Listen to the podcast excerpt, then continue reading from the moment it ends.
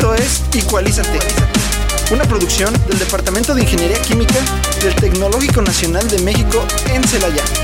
Entrevistas, cápsulas, reportajes, investigación, eventos, posgrados y todo relacionado con las diversas áreas de la ingeniería química. Bienvenidos.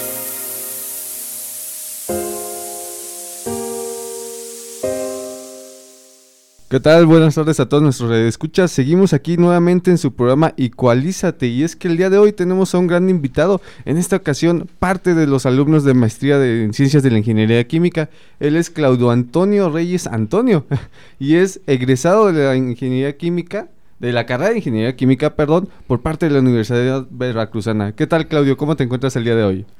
Hola, ¿qué tal? Eh, buenas tardes. Eh, un gusto aquí acompañarlos a ustedes y gracias por la invitación. Y gracias también a todos nuestros radioescuchas que nos acompañan una vez más en este su programa Ecualízate. Eh, buenas tardes, compañeros. Buenas tardes. Eh, Claudio, eh, bueno, vemos que vienes de la Universidad Veracruzana y como tal, siempre en este programa tratamos como de inducir a nuestros radioescuchas a conocer un poco más de nuestro invitado. ¿Podrías platicarnos un poco sobre esto desde la parte que estudiaste allá y cómo decides venir aquí a Celaya? Claro que sí. Eh, pues bueno, yo... Em, la carrera ya es a tres años y medio, entonces te deja un año y medio para que tú puedas explorar eh, temas de investigación o ir a la industria para hacer lo que se conoce como residencias. En esa época yo aproveché ambas, entonces hice un semestre de investigación y un semestre como tal de residencias. Afortunadamente en el sur de Veracruz, que es de donde yo soy, soy de Minatitlán, eh, es una ciudad petrolera, entonces tenemos empresas tanto petroquímicas como químicas, entonces hay mucha oportunidad para poder ingresar. Fui afortunado de formar parte de una empresa que se llama IDESA, que es una petroquímica, y fui em, como un ingeniero de procesos interno durante mi residencia. Ahí conocí parte de todos los ingenieros y lo que más me sorprendió son los puestos gerenciales que venían con maestría precisamente del Tecnológico de Celaya. Entonces, platicando con ellos, nos comentaba la importancia de estudiar una maestría, sobre todo para acceder a nuevas oportunidades o algunos puestos como jefes, etcétera, ¿no? Entonces, desde ahí eh, consideré la opción de poder ingresar a una maestría y fue donde empecé a investigar sobre el Tecnológico de Celaya y la experiencia que tiene con, diseños de procesos y el área de procesos sobre todo. Entonces, eh, esa fue como que la primer semilla que me, que me planté para poder estudiar una maestría. Terminé la maestría en el 2020, estuve trabajando un tiempo y en el 2021 fue que me di la oportunidad de aplicar a la maestría. Y aquí estoy. Wow, qué interesante. Justo antes de entrar al programa nos comentaba que allá en la Universidad Veracruzana no tienen como tal la obligación de hacer residencia, sino ya es decisión de ellos, ¿verdad? Ah. Comentabas eso. Bueno, me estaba platicando y la verdad eso se me hizo como impresionante. O sea, ya, ya más que nada va, va a depender del alumno si quiere hacerlo o si quiere aprender o si quiere investigar, indagar más. Y, y eso también creo que es bueno en algún, de alguna manera, ¿no crees? Bueno.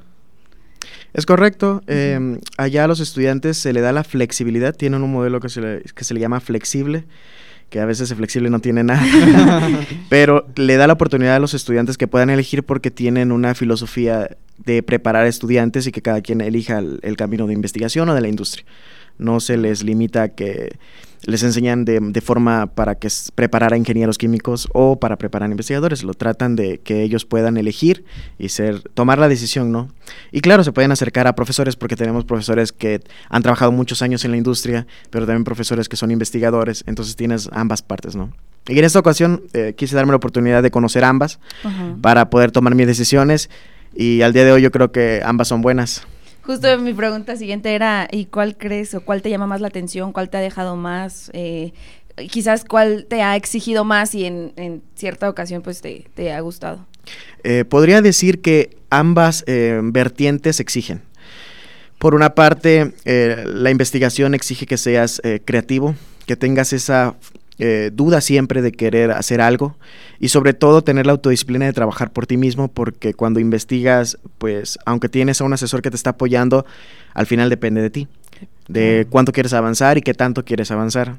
Yo durante mi, licenciatura hice una tesis del cual eh, estuve con, en una estancia en Puebla y gracias a eso pude publicar un, paper y, gracias a eso mi tesis también fue galardonada con un premio. Wow. ¿Y de qué habló tu tesis? Ah, bueno, es un tema diferente, es diseño de un reactor, pero incorporando los fenómenos de transporte, es decir, eh, cómo el fluido, cómo, cómo afecta, ¿no? Cómo afecta la interacción del reactor. Entonces, pues son temas que no se habían eh, estudiado a fondo y por eso fue que fue galardonado con algunos premios. Pero por otra parte, en, en, la industria también me gustó porque también tienes que ser creativo. Es decir, eh, los conocimientos que te da la carrera no siempre se van a aplicar de forma eh, tal cual a la industria. Entonces sí también tienes que ser creativo de buscar la forma, de ver las em, herramientas que tienes a la mano, porque la industria sí es un poco más cerrada en cuanto a las herramientas. O sea, tienes que utilizar solamente lo que ellos te ofrecen.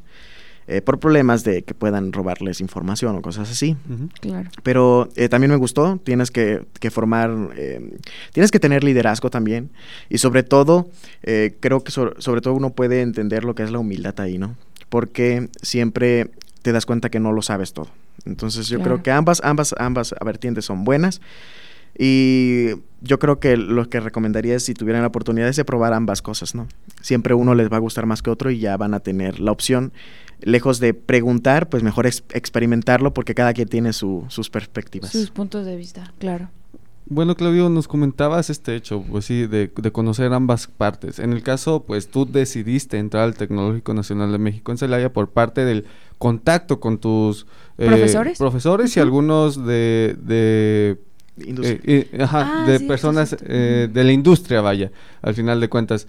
en este caso, tu tesis también nos platicaste, trató sobre el diseño de reactores y, bueno, en base a fenómenos de transporte, pero al momento de ingresar al tecnológico, eh, bueno, ahorita a lo mejor profundizamos un poquito más adelante, pero ¿cuál fue el tema que te interesó y por qué ese? Eh, bueno, a lo largo de la licenciatura eh, siempre me llamó la atención las cuestiones de diseño, sobre todo cuando empecé a llevar esas materias fue que dije esto me gusta más que otras cosas sobre todo porque involucra la parte matemática, los principios fundamentales, etcétera, ¿no? En ese sentido, cuando tuve la oportunidad de estar como ingeniero de procesos interno, pues estuve en el área que me gustó y cuando salí de la licenciatura encontré un trabajo del área que me gustó, que era sobre el diseño. Entonces, como ya tenía pensado y sobre todo el, tecnológico de Celaya es conocido ah, por los ingenieros como una, un tecnológico que es bueno en el diseño y procesos o en esa área en particular, pues entonces fue que decidí irme hacia ese, a esa universidad, ¿no? Sobre todo porque pensaba regresar a la industria o, en, o en, algún momento lo sigo considerando, ¿no? Y pues eh, sobre todo ese era el área que me quería enfocar, sobre diseño de procesos, eh, simulación, y en este caso hay otra parte que también incluye lo que es proceso y es la optimización, que particularmente no había estado en esa área, ya había participado en diseño y en simulación, pero no en esta área de optimización, y dije, bueno, podría ser una buena oportunidad para incorporar esa habilidad a, a mi currículum, ¿no? Ok, y en este caso, bueno, eh, actualmente estás cursando, eh, si no me equivoco, el segundo semestre de maestría. Eh, no, ya estoy en el tercer semestre, estoy por finalizar el tercer semestre. Ah, ok, perfecto. bueno, entonces, al momento de tú adentrarte a esta parte, además de optimización, pues es un área nueva, como al final de cuentas, ¿no? Que tú tienes que integrar el conocimiento que tú tenías anteriormente desarrollado con este otro más. ¿Qué tan complejo fue o ha sido? o consideras que va, que va a ser? Eh, afortunadamente tuve las personas que pudieron ayudarme a, conocer esos temas porque, como les platicaba, mi universidad es un poco general, trata de no particularizarte en algo, entonces no teníamos tanto conocimiento en optimización. Eh, pero creo yo que si quieres hacer lo que te gusta hacer, aprender algo no va a ser difícil. Y ese fue mi caso, eh, como estaba emocionado por la idea de adquirir una nueva habilidad, pues me fui motivando a estudiar por mi cuenta, a preguntarle a mis compañeros, sobre todo los compañeros de ahí del grupo de investigación. Y en, mi, en particularmente a mí no se me dificultó tanto, pero yo creo que es porque tuve a, las personas adecuadas que pudieron instruirme en ello. Mm, ok. okay. Y antes de adentrarnos a, tu, tema de maestría, tu proyecto que estás realizando, ¿nos puedes platicar algún reto que hayas presentado al estar aquí, al venir de otra ciudad, al eh, pues encontrarte con nuevas personas? No sé qué nos puedas compartir respecto a eso. Yo creo que lo más importante o el, el obstáculo que uno se presenta es tomar la decisión de salir de tu zona de confort y venir a, a, un lugar que, pues, si comparo desde donde vengo, sí está muy lejos.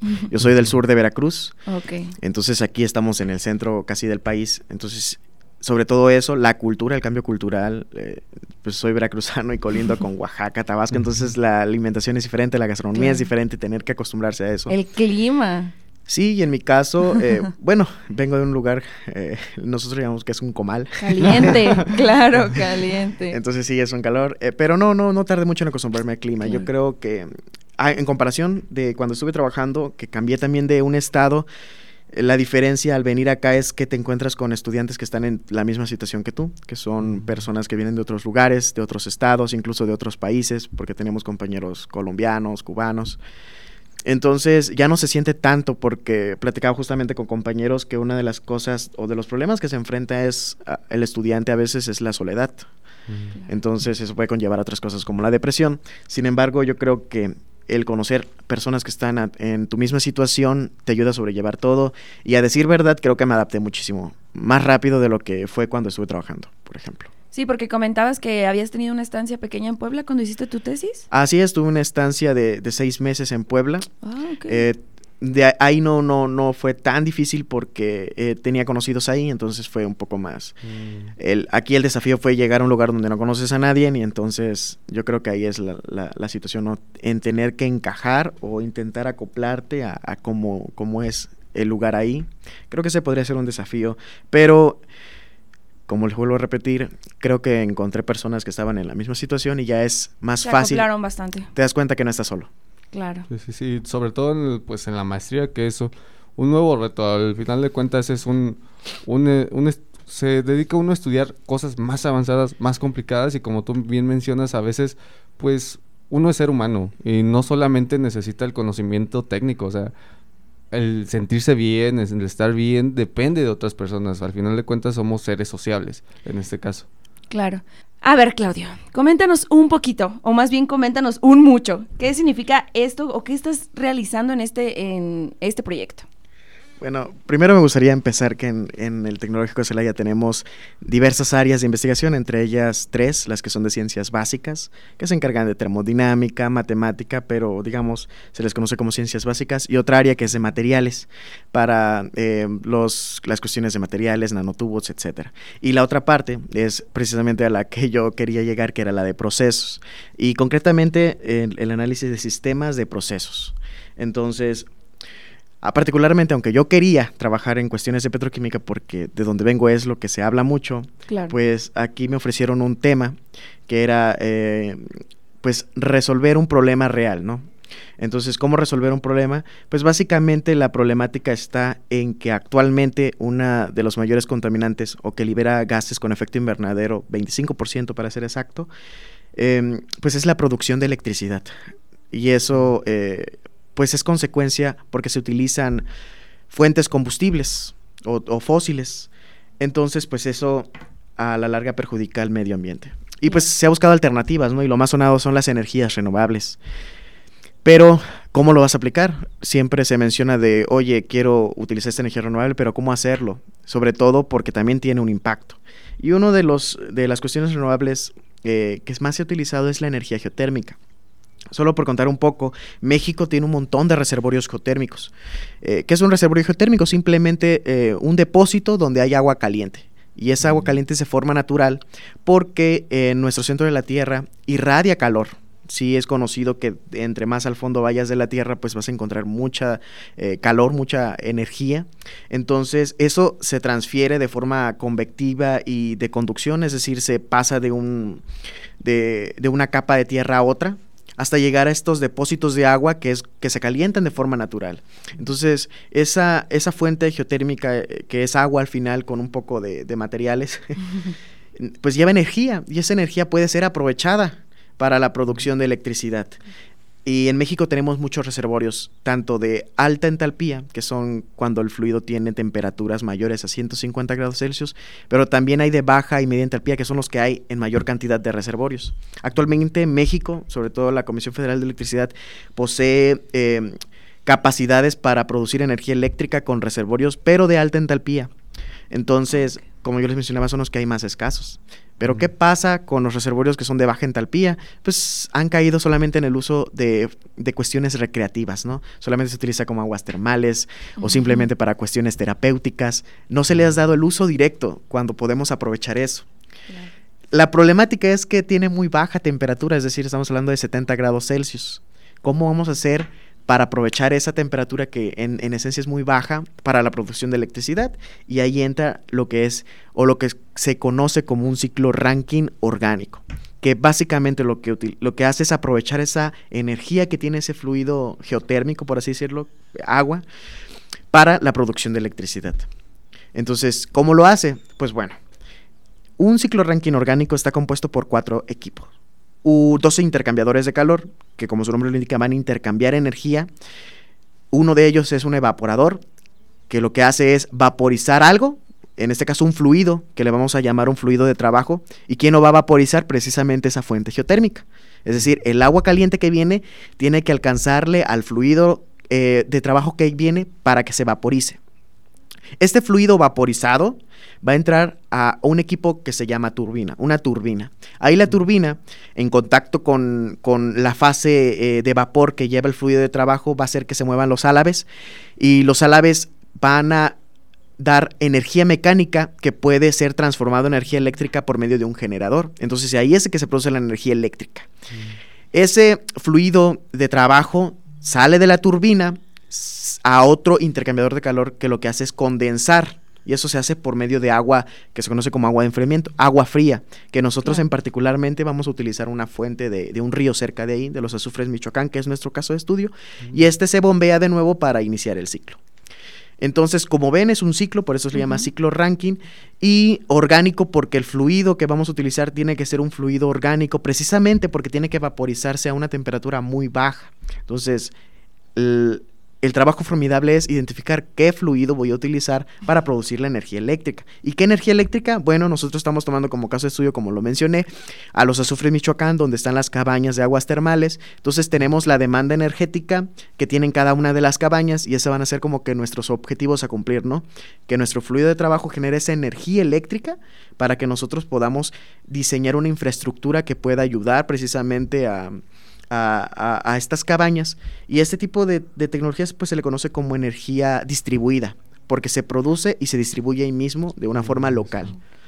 Oh, ya. Bueno, para nuestra audiencia, uno donde uno de los lugares donde bien podrían encontrar un ciclo ranking y que están en cada casa de uno de nosotros, como eh, el que explicó este Claudio, es el, el refrigerador, así es.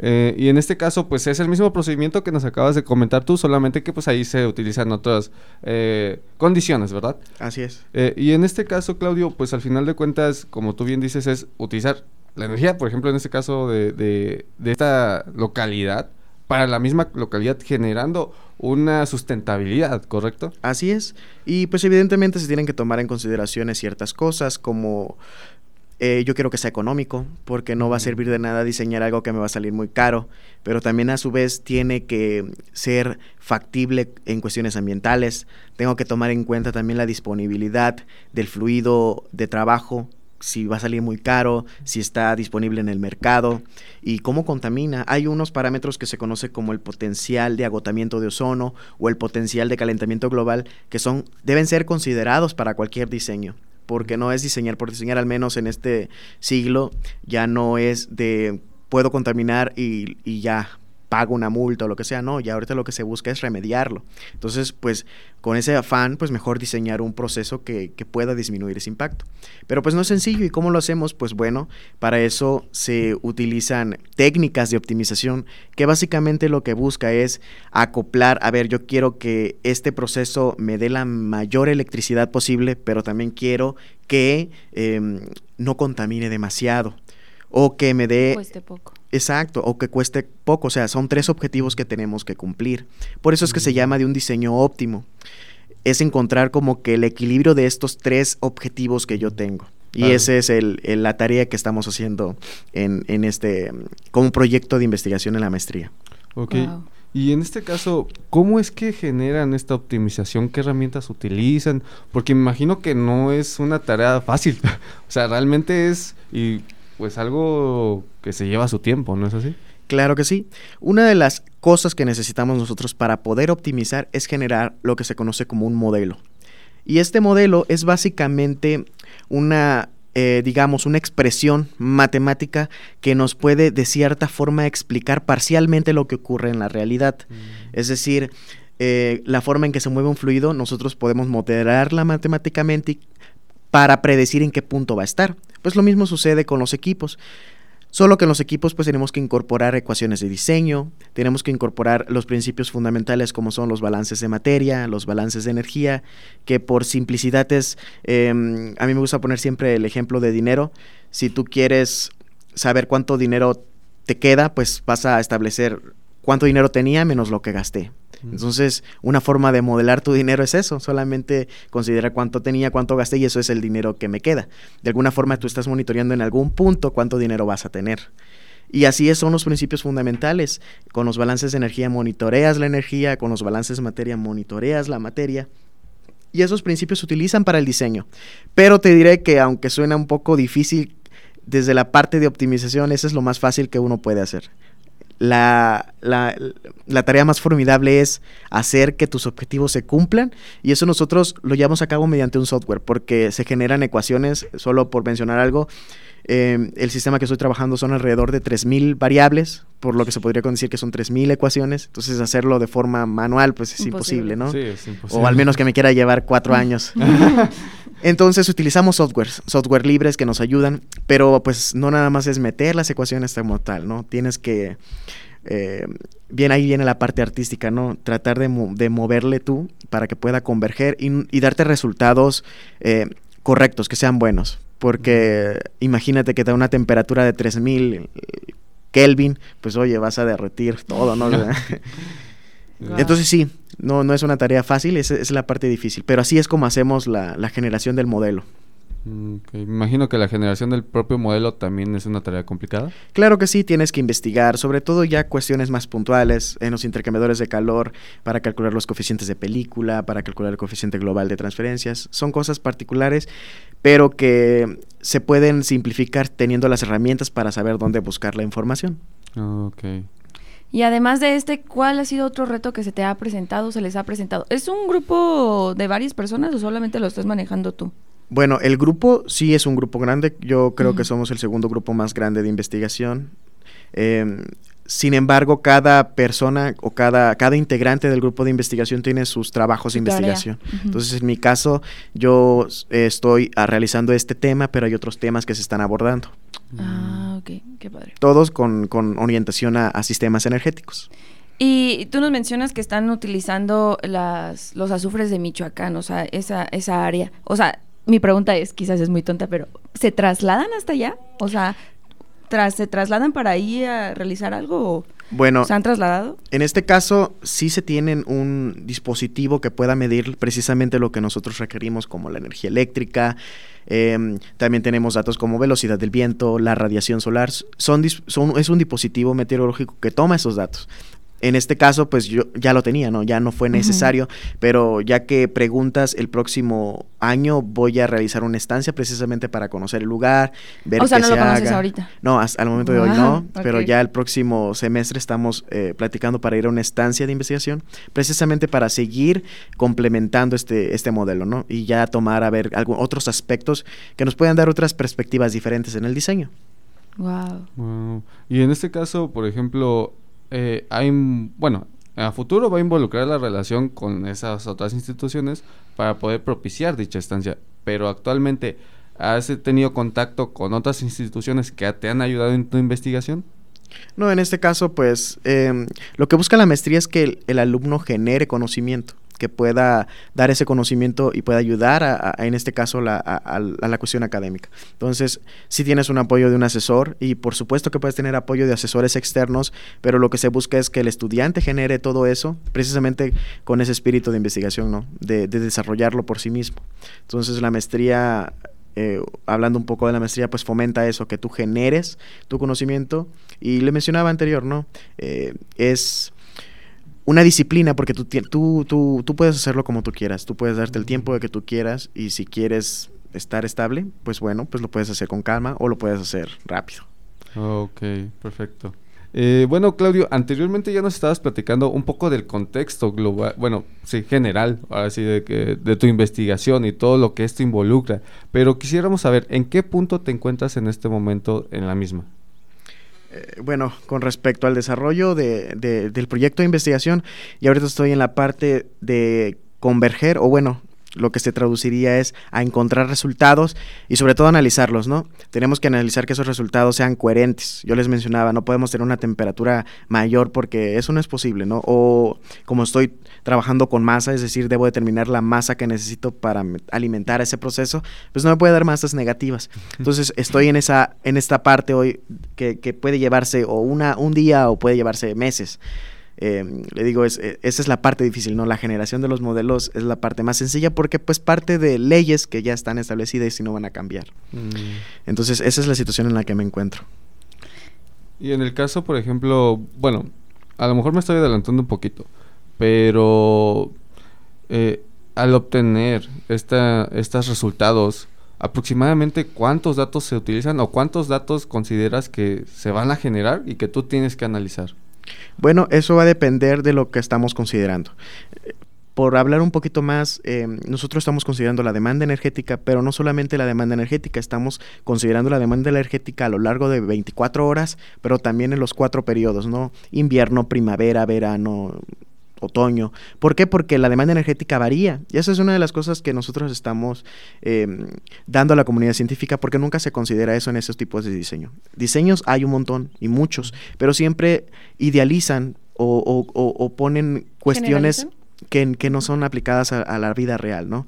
Y nosotros queremos evitar eso, nosotros queremos hacer un acercamiento que quién sabe, ¿no? A lo mejor un día la Comisión Federal de Electricidad o alguna empresa privada que se dedique a la generación de electricidad pueda decir, ¿sabes qué? Me interesa ese proyecto y pueda hacer algún enlace entre el, tecnológico y esa empresa con el objetivo de apoyar ese tipo de generación de modelos para que se puedan implementar en la vida real.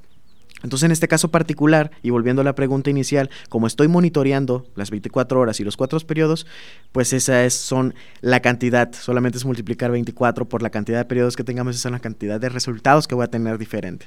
Mm, ok, pues sí, sí representa una... Trabajo grande. Un, un trabajo grande, un trabajo de análisis muy, muy habilidoso, vamos a llamarlo así, y que eventualmente pues tiene un mérito enorme por detrás, de por sí ya como tú mencionabas, desde la generación del modelo, la implementación de optimización, verificar que pues tus resultados sean coherentes, porque eventualmente dices, no, pues no puedo tener masas negativas. En muchas ocasiones los alumnos de licenciatura em, nos decimos, oye, ya hice mi balance, oye, obtuviste masa negativa, ¿qué pasó ahí? ¿Qué onda? Claro. Eh, y, pero bueno, y en este caso, Claudio, me, me gustaría eh, preguntarte, ¿cuáles son? Bueno, ya nos platicaste un poquito, la verdad. Es que creo que me ganaste mi pregunta. Pero te iba a comentar, ¿cuáles son las expectativas que, que tú visualizas a futuro con este proyecto? Bueno, evidentemente existen diversas vertientes que uno obtiene cuando estás haciendo un proyecto de investigación. Tanto la parte de investigación, hablando a un, a, un paso a corto plazo, por así decirlo, el modelo que estoy haciendo, yo estoy generando modelos y plantillas que me van a permitir analizar eh, diversos fluidos de trabajos. Entonces esos diversos fluidos de trabajo pues me van a dar diversas condiciones termodinámicas o condiciones de procesos que van a ser óptimas para este fluido. Si estoy hablando de un refrigerante A, puedo hablar de un refrigerante B, pero cada uno va a tener condiciones diferentes que me van a dar un resultado bueno.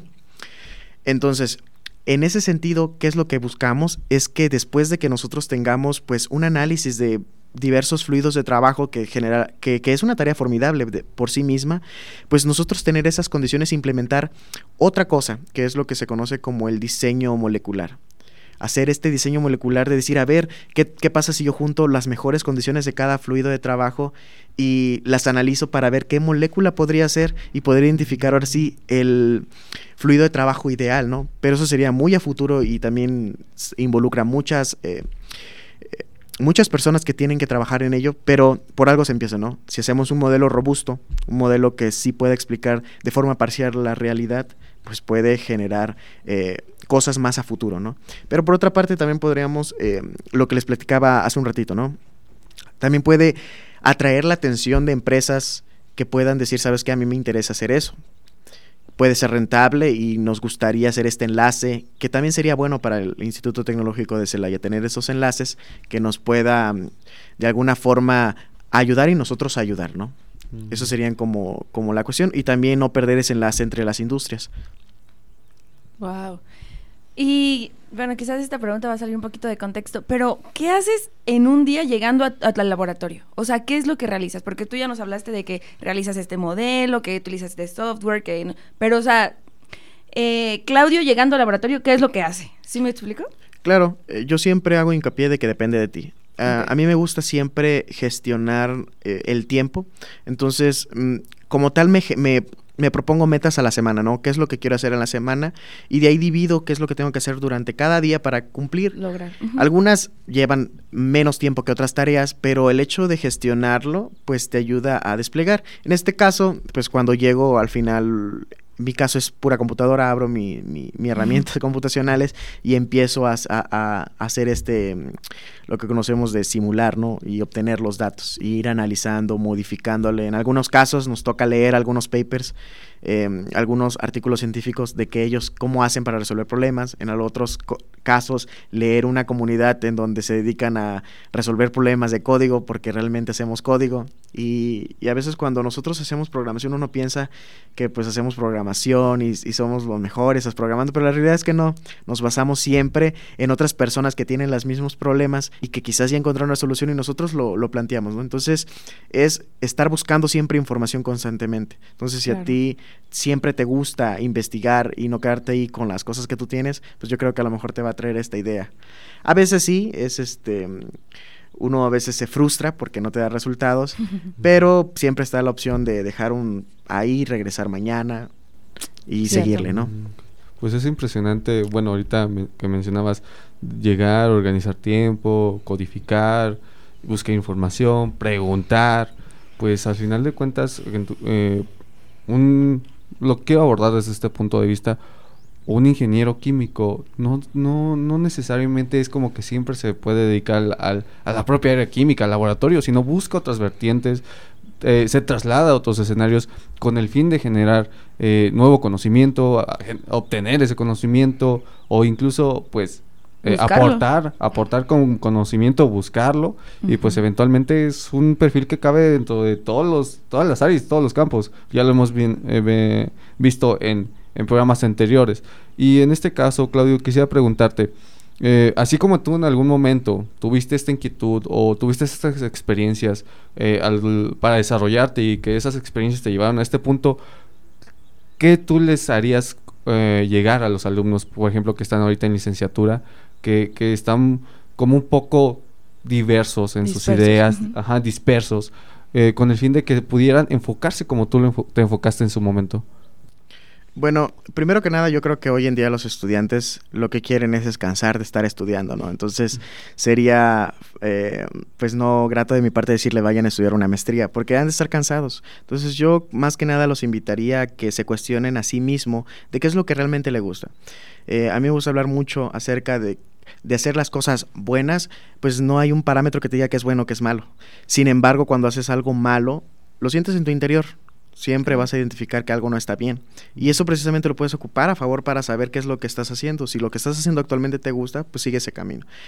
Una de las cosas que también les comentarían, si todavía no están seguros de qué elegir, pues prueben ambas cosas, ¿no? Ya probaste la parte educativa durante la licenciatura, pues bueno, ves a buscar en la industria y, trata de, de, ver si encajas o no encajas. Y si ves que al final también te gusta, pues también puedes uh, brindarte una maestría, ¿no? La maestría te ayuda, te genera ciertos conocimientos. Eh, actualmente gracias a CONACIT pues nos pagan entonces pues no tenemos que preocuparnos por esa por ese aspecto no de estudiar eh, pero el, el, hecho de que estudies una maestría no te limita a no regresar a la industria en mi caso yo siempre voy a tener la oportunidad de regresar a la industria o bien seguir el paso de la investigación. Pero lo que les recomendaría es pues adentrarse, ¿no? Conocer realmente y tomar una decisión con base en esos datos. No decir, no guiarse por las opiniones. Claro, mira, la realidad es que siempre va a haber opiniones, pero a mí me gusta siempre mencionar que los verdaderos consejos vienen de las personas a las que tú aspiras a ser. Si tú ves a una persona que siempre está frustrada en la industria y te dice, pues vete a la industria, pues no sé si quieras tomar eso como consejo, ¿no? Pero si ves que un investigador pues le va bien, estudia, está a gusto, tiene un tiempo flexible y te gustaría ser así, pues bueno, puedes tomar eso como un consejo y seguir lo que te dice él. Pero al final, nunca quedarse con eso y decir, ¿sabes qué? Puedo investigarlo por mí mismo y tomar mi decisión a partir de ello. Mm, ya, pues Qué importante, sí. Exactamente, esperemos que todas estas palabras la- las tomen en cuenta los estudiantes que se encuentran en esta situación y que eventualmente en algún futuro se desarrollen y se enfoquen como tú lo has hecho. Claro. Y también, pues, me gustaría destacar un poquito eh, la disciplina que, que se le escucha, ¿no? Que se le escucha y que eso es importante para el mm, futuro y para tu presente y para estar bien en donde estás. Y sobre todo, sentirte bien contigo mismo y, por ejemplo, a él se le escucha la pasión. Y sobre todo a las personas que, no sé si te ha pasado que lo que vienen y nos platican, de verdad la pasión con la que hablan de su trabajo, de sus investigaciones, de lo que hacen. Entonces, eso se transmite y, y eso es igual a que son felices. Y que son felices es igual a que están en paz y se sienten bien. Entonces, eso hay que transmitírselo a, a nuestros compañeros, a las personas que nos están escuchando, que, que busquen algo que les apasione, que busquen algo que les guste, que les haga sentir en paz. Y por ende, esto les va a hacer... o sea, que no se les haga difícil y que no se les haga como tedioso, ¿verdad? O sea, que, que es. fluya naturalmente. Así es. Y bueno, Claudio, otra, otra pregunta que me gustaría hacerte, y igual, este, va desarrollada tanto tu, eh, del lado académico como del lado laboral y demás. Te puedes explayar. De todo. De todo. ¿Cómo visualizas a Claudio dentro de un año, dos años o similar? Bueno, eh, antes de visualizarme, primero hay que terminar lo que estoy haciendo Bueno, aquí. sí, eso Entonces, sí. lo primero es terminar este modelo porque algo que me gusta hacer es cumplir con lo que se supone que tengo que cumplir, ¿no? O al menos con lo que acordé. Eh, particularmente, el doctor que es con el que estoy trabajando ahorita en investigación me ha ofrecido quedarme unos meses más si quiero para seguir generando modelos, porque siempre es bueno. Eh, particularmente a mí también me gustaría, sobre todo, buscar otras oportunidades. Saliendo de la maestría, pues evidentemente voy a buscar trabajos en industrias, pero tampoco voy a descartar la idea de aplicar a doctorados en el extranjero. Entonces uno de mis objetivos a largo plazo sí es estudiar un doctorado, sobre todo en el extranjero, pero eso lleva tiempo, o sea, no, no es como quiero estudiar el doctorado en el extranjero y ya voy a aplicar, no, lleva un proceso. Eh, para los procesos de admisión generalmente son anuales, entonces si yo quiero entrar en el 2024 en un doctorado, tendría que aplicar en 2023, entonces es un proceso que como les mencionaba me gusta gestionar, entonces para prepararme en ello, pues también quiero buscar esa parte laboral, ¿no? Entonces sí me Claro. gustaría buscar un, un- un trabajo en la industria. A mí particularmente me llama mucho la atención las cuestiones de diseño, entonces me, me guiaría por buscar cuestiones de procesos en departamentos de ingeniería o propiamente México cuenta con varios centros de investigación que también podría entrar, ¿no? Y a un futuro más lejano sí es estudiar el doctorado. Sobre todo porque me trae mucho la idea de compartir la experiencia que ya llevaste trabajando, también eh, darles experiencia a los estudiantes, ¿no? Porque a veces eh, tú nunca sabes, cuando platicas con alguien, no sabes si puede ser un buen científico o un buen ingeniero que desarrolle cosas, ¿no? México tiene ambas, tiene grandes ingenieros, pero también tiene grandes investigadores. Así Wow. es, así es. Qué importante es no quedarse y no conformarse y tener proyectos a mediano o largo plazo. Y como tú dices, o sea, tener eh, metas, pero saber que no las vas a cumplir al día siguiente, sino que lleva un proceso, que tienes que trabajar en ello, que tienes que prepararte. No sé si para el doctorado te referías como a al- algún tipo de preparación de, de estudiar un poquito antes o, o solamente en cuanto a las convocatorias. Pues realmente los requisitos, cumplir los Ah, requisitos, el nivel de inglés, las cartas de presentación, eh, De recomendación, perdón. Em, sobre todo también investigar, porque no nada más irte al doctorado y ya me voy a tal universidad porque yo escuché que es la mejor, no, tienes que investigar sobre los, in- los, claro. los doctores, los, los, los investigadores que trabajan y si trabajan los temas que a ti te gusta, porque algo muy importante es, el tema que elijas lo vas a trabajar mucho tiempo.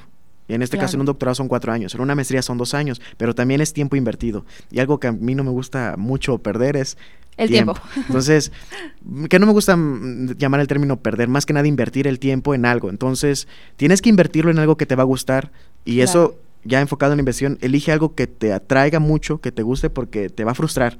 No todo es color de rosa, entonces el tema que elijas te va a frustrar, pero si realmente es lo que te gusta hacer, pues a pesar de que estés frustrado vas a seguir. Y eso va a evitar a, a que desistas de, ¿sabes qué? Ya, ya estoy cansado de esto, mejor me voy, ¿no? Entonces, Y al hacer eso te cierras muchas puertas también. Entonces, no te cierres esas puertas, mejor elige algo que realmente te traiga la atención, que sepas que eh, cualquier cosa que pases ahí vas a estar. Pero porque es lo que te gusta, nadie te está obligando, nadie te está diciendo y ni siquiera te dijeron esto es lo mejor, es porque tú le elegiste. Y por último me gustaría dar como un consejo, más que nada, enfocarse más en los procesos de aprendizaje. ¿A qué me refiero esto? Cuando uno falla en algún examen o lo que tú quieras, generalmente tienes dos formas de ver ese fracaso, como una identidad en donde tú te sientes fracasado o como una acción en donde fracasas y solamente puedes modificar. ¿Cuál es la diferencia entre ambos? Que al, elegir el hecho fracasar como una acción te permite modificar tus estrategias y te permite decir, a ver, si fallé en esto, pues cambio otra estrategia. Mm. Fallé en esto, pues la sigo cambiando. Y eso, eso es lo que se conoce como proceso de aprendizaje. Vas aprendiendo de cambios de estrategias, ¿no? Y eso eventualmente te lleva a buenos resultados.